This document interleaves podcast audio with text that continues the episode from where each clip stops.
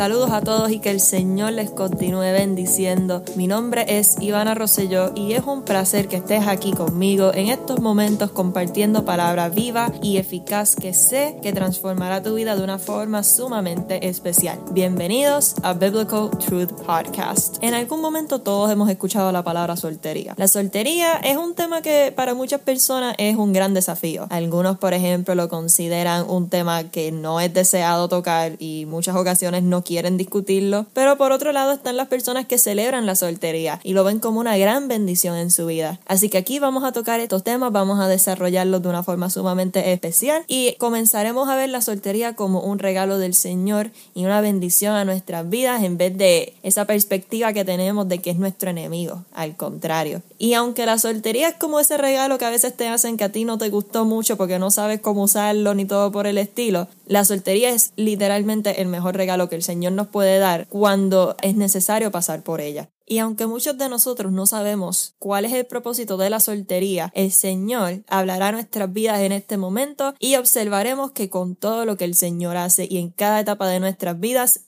él tiene un propósito sumamente especial para con nuestras vidas. Así que vamos a hablar de la soltería. Pero antes de entrar a ello, hay que discutir cuatro problemas principales que las personas solteras sufren. El primer problema que las personas solteras pasan es que idealizamos las relaciones. Y ya sea porque las redes sociales nos los proyectan de esa forma, ya sea porque encuentro satisfacción en la idea de tener una relación y me brinda una esperanza, pero antes de que esa esperanza sea la plenitud en nuestras vidas, el Señor tiene que estar en primer lugar sobre todas las cosas. Y tenemos un mal concepto en que las relaciones son nuestro salvador. Y les explico por qué rápidamente. Vemos las relaciones como nuestra salvación porque en medio de un mundo de tanto dolor y tanta angustia y tanta adversidad, eso nos brinda una esperanza para continuar y tener un futuro bueno y sano. Pero por otro lado, tenemos que primeramente ser moldeados por el Señor y transformados sobre todas las cosas en amor para poder tener una persona en nuestras vidas, porque es bastante ilógico que estemos entrando en relaciones antes de que el Señor trabaje áreas en nuestras vidas que claramente nos están afectando emocionalmente y espiritualmente. Pero la idealización no nos permite ver eso. La idealización simplemente se enfoca en la meta de tener una persona y sobre todo, específicamente en los cristianos, de que si llega una persona que sea cristiana y vaya con las características que el Señor revela, automáticamente puede estar en una relación, cuando no necesariamente es así. El segundo problema que sufren las personas solteras es la desesperación en entrar en una relación, ya sea porque tienen un deseo tan genuino y sumamente intenso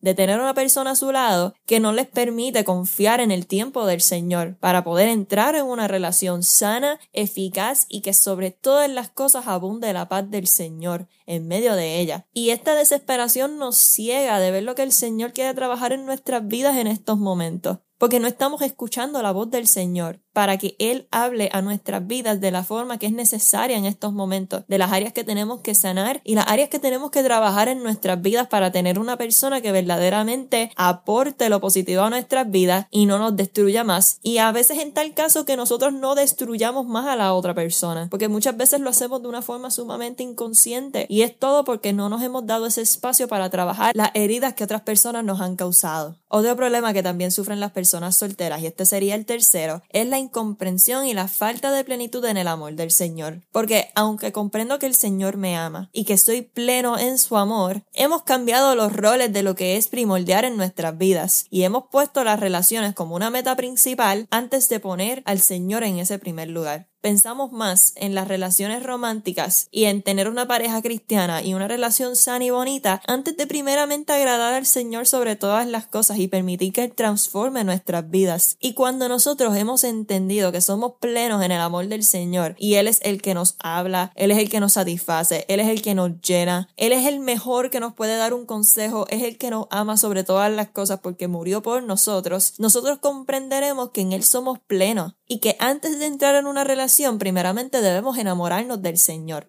Y número cuatro, y sería el último de los problemas que sufren los solteros, es que muchos de ellos cargan heridas del pasado y muchas veces han sido parte de las experiencias que han sufrido en su infancia. Por ejemplo, a lo mejor no tuvieron una figura paterno-materna, a lo mejor muchos de ellos tienen baja autoestima, a lo mejor fueron rechazados, no se han aceptado ni en el aspecto físico ni en su forma de ser, se sienten sumamente solos, menospreciados. Pero qué bueno que el Señor, por medio de su amor, quiere sanar todas esas heridas emocionales. Así que dale el espacio que por medio de la soltería Él te da para Él poder sanar todas esas heridas que hemos estado desarrollando y han aumentado con el tiempo. Porque la soltería fue diseñado para eso. Fue diseñado para tener un enfoque y una devoción plena a las cosas del Señor. Y en ese espacio vamos a estar sanando y trabajando todos esos problemas que han sido desarrollados por medio de tener un mal concepto de la soltería. Y antes de entrar a detalle al texto bíblico, quiero hacer referencia a 1 Corintios capítulo 7 verso 35 donde Pablo nos dice, les digo esto por su propio bien, no para ponerles restricciones, sino para que vivan con decoro y plenamente dedicados al Señor. La soltería no es una forma en la que el Señor nos tortura, no es una forma en la que el Señor nos limita. Al contrario, el mismo texto nos dice que no es para limitarnos, sino que es para que vivamos plenamente dedicados al Señor. Ese es el espacio de la soltería. Es un momento donde el Señor trabaja todas esas áreas en nuestras vidas para que cuando tengamos una pareja y que estemos casados y tengamos una familia feliz, aunque no sea perfecta, que vivamos enamorados siempre de Cristo y que tengamos una vida que en medio de todas estas circunstancias que pasamos esté balanceada y sana y sobre todo confiada en el Señor. Así que entremos a profundidad a Primera de Corintios capítulo 7 y comenzaré leyendo desde el verso 32. El apóstol Pablo nos dice, yo preferiría que estuvieran libres de El soltero se preocupa de las cosas del Señor y de cómo agradarlo, pero el casado se preocupa de las cosas de este mundo y de cómo agradar a su esposa. Sus intereses están divididos. La mujer no casada, lo mismo que la joven soltera, se preocupa de las cosas del Señor, se afana por consagrarse al Señor tanto en cuerpo como en espíritu, pero la casada se preocupa de las cosas de este mundo y de cómo agradar a su esposo. La verdad es que las relaciones dividen nuestros intereses en estos momentos de nuestra vida, porque cuando estamos listos para entrar en una relación, vamos a poder tener ese balance adecuado para dividir nuestros intereses. Pero en esta etapa de nuestras vidas, donde muchos de nosotros aún estamos confundidos en nuestras metas de vida, aún estamos confundidos en lo que el Señor necesita trabajar con nosotros, aún no hemos comprendido la plenitud que hay en el amor del Señor, esos intereses van a estar regados, divididos y no van a tener una meta y un enfoque directo en lo que el Señor quiera trabajar con nosotros. Y cuando uno está casado tiene unas responsabilidades que muchas personas solteras no tienen. Y aunque es la realidad del asunto, nos brinda un mayor entendimiento de la importancia de estar solteros en estos momentos de nuestras vidas, porque hay retos en el matrimonio que los solteros aún no están listos para enfrentar. Y para eso está el proceso de la soltería, para prepararnos para cuando llegue ese momento tener las herramientas adecuadas. Y si por X o Y razón no tenemos todas las herramientas, que al menos tengamos el enfoque principal en el Señor y que Él nos muestre cómo trabajar ciertas situaciones de la vida.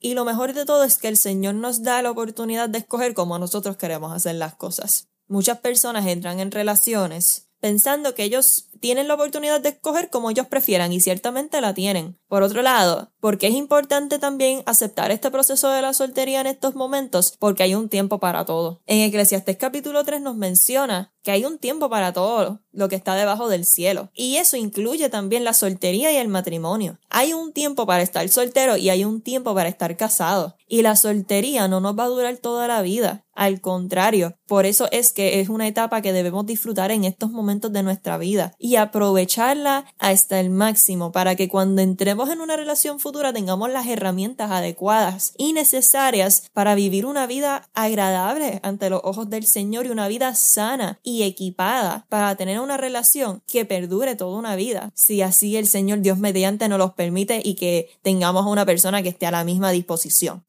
Así que, ¿qué debo hacer en esta etapa de la soltería? Proponte cumplir el propósito del Señor en tu vida. En Génesis capítulo 2, verso 15 nos muestra que el Señor mandó a Adán a nombrar cada animal que estaba en el Edén. Y mientras él estaba cumpliendo y trabajando lo que el Señor quería que él hiciera en ese momento, que era nombrar los animales, el Señor ya se estaba encargando y estaba observando y decía, el hombre no puede estar solo. Y luego llegó Eva, que el Señor nos muestra que hay un orden para cuando esa persona indicada llega a nuestra vida. Pero mientras llega, proponte a trabajar y a cumplir lo que el Señor quiere con tu vida, así mismo como lo hizo Adán en el principio. Y aun cuando Adán estaba trabajando en todas esas cosas, Adán estaba hablando con Dios, siempre estaba en la presencia del Señor. Y es lo mismo que debemos hacer en estos momentos porque es la excelente oportunidad para ir conociendo al Señor cada día más y compartir con Él todos los días y que Él sea nuestro compañero fiel hasta el final de los días. Número dos, sirve en tu iglesia, ayuda a nuestra generación que tanto necesita escuchar la palabra del Señor. La etapa de la soltería es perfecta para expandir el Evangelio a tantos rincones del mundo que lo necesitan y específicamente a nuestra juventud, que necesita una esperanza y una palabra viva y eficaz que transforme sus vidas de una forma sumamente especial. Número 3. Cultiva amistades cristocéntricas. Es tan importante cultivar amistades sanas, buenas, que nos ayuden en momentos difíciles en medio de la soltería, porque esas amistades son las que estarán con nosotros por el resto de nuestra vida, que nos acompañarán, que orarán por nosotros, que nos darán una palabra de aliento, que nos motiva a continuar, aún en medio de las adversidades difíciles, ya sea en la soltería o ya sea en el matrimonio. Número 4. Crece en tu relación con el Señor por medio de la oración, por medio del estudio bíblico, por medio de congregarte en la iglesia. En todas esas formas, no solamente crecemos espiritualmente, sino que también tenemos un balance emocional y tenemos una constante reafirmación en el amor del Señor por medio de ello. Porque el Señor nos demuestra su amor por medio de la oración, por medio de las escrituras y por medio de congregarnos. Porque congregarnos es literalmente nuestra segunda familia que va a estar allí para cuando nosotros tengamos una circunstancia o necesitemos una palabra de aliento, ese es el espacio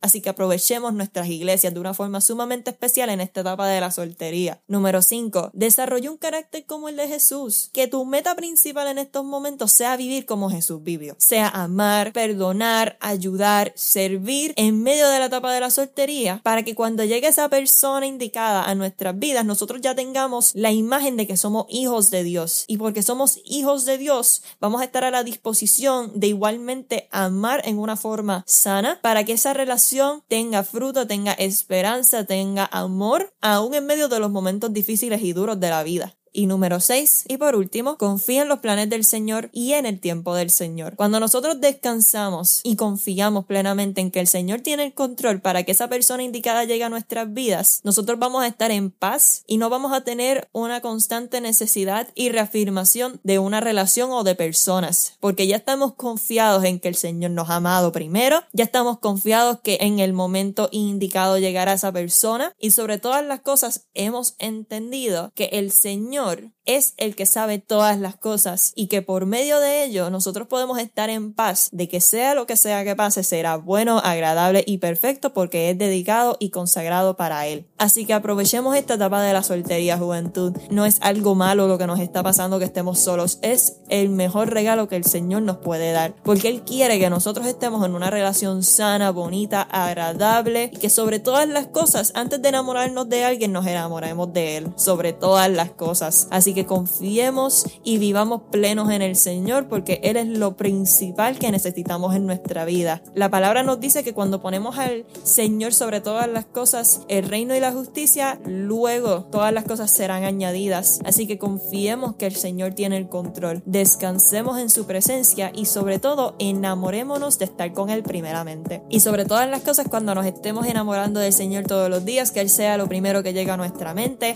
que Él sea nuestra inspiración y motivación para seguir adelante y sobre todas las cosas que Él sea el autor y consumador de nuestra vida para continuar teniendo una esperanza en medio de este mundo sumamente difícil.